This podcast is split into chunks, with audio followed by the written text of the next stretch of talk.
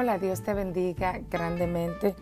Soy Senabri Silvestre y quiero compartirte por esta vía el contenido de mi columna El Dios que transforma, que publicó en mi blog www.senabrisilvestre.com y también en el periódico El Día.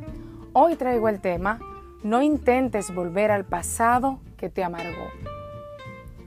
Luchar por el bienestar propio y de la familia casi a toda costa es muy válido, pero se debe tener cuidado de no optar por el retroceso, ni tampoco caer en situaciones atenuantes que luego se conviertan en un problema mayor que la situación que obligó a llegar a este estado.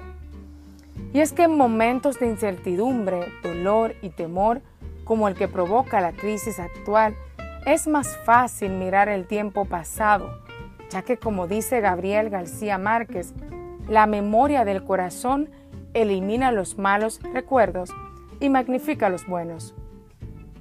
Basta con recordar la historia de los israelitas, a quienes la Biblia relata cómo Dios los sacó con grandes obras de poder y milagro de Egipto, donde eran esclavizados y sometidos a crueldad.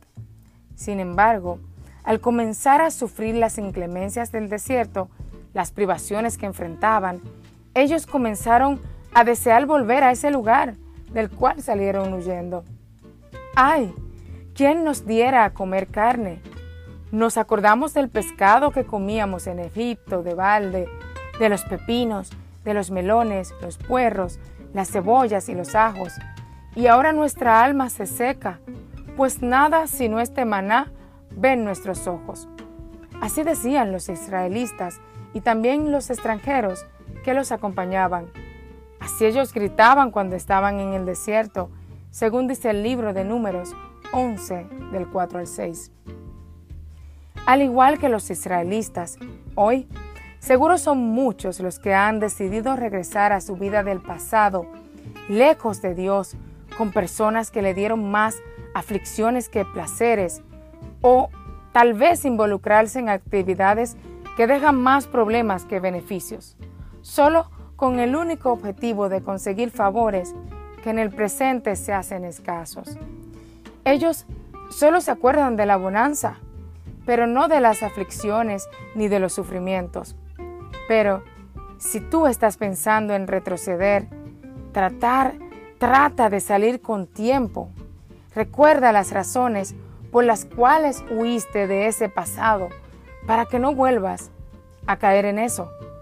No vuelvas al lugar donde te maltrataron, donde no te valoraron o tuviste problemas.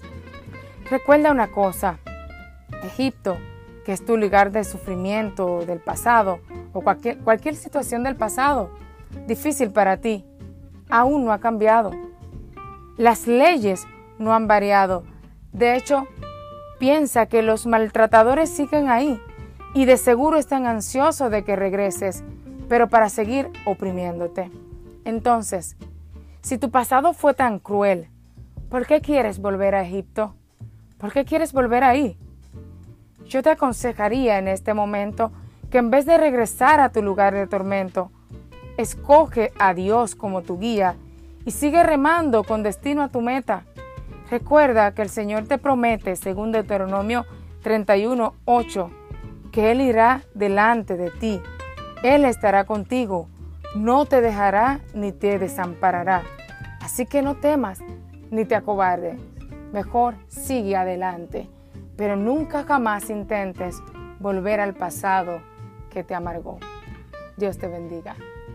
Si quieres seguir escuchando otros mensajes como este, recuerda seguirme en mis redes sociales, tanto en Facebook, Twitter, Instagram y también en, el canal de YouTube como Senabri Silvestre, donde tú me puedes dejar tu comentario y decirme de qué quieres que hable más adelante.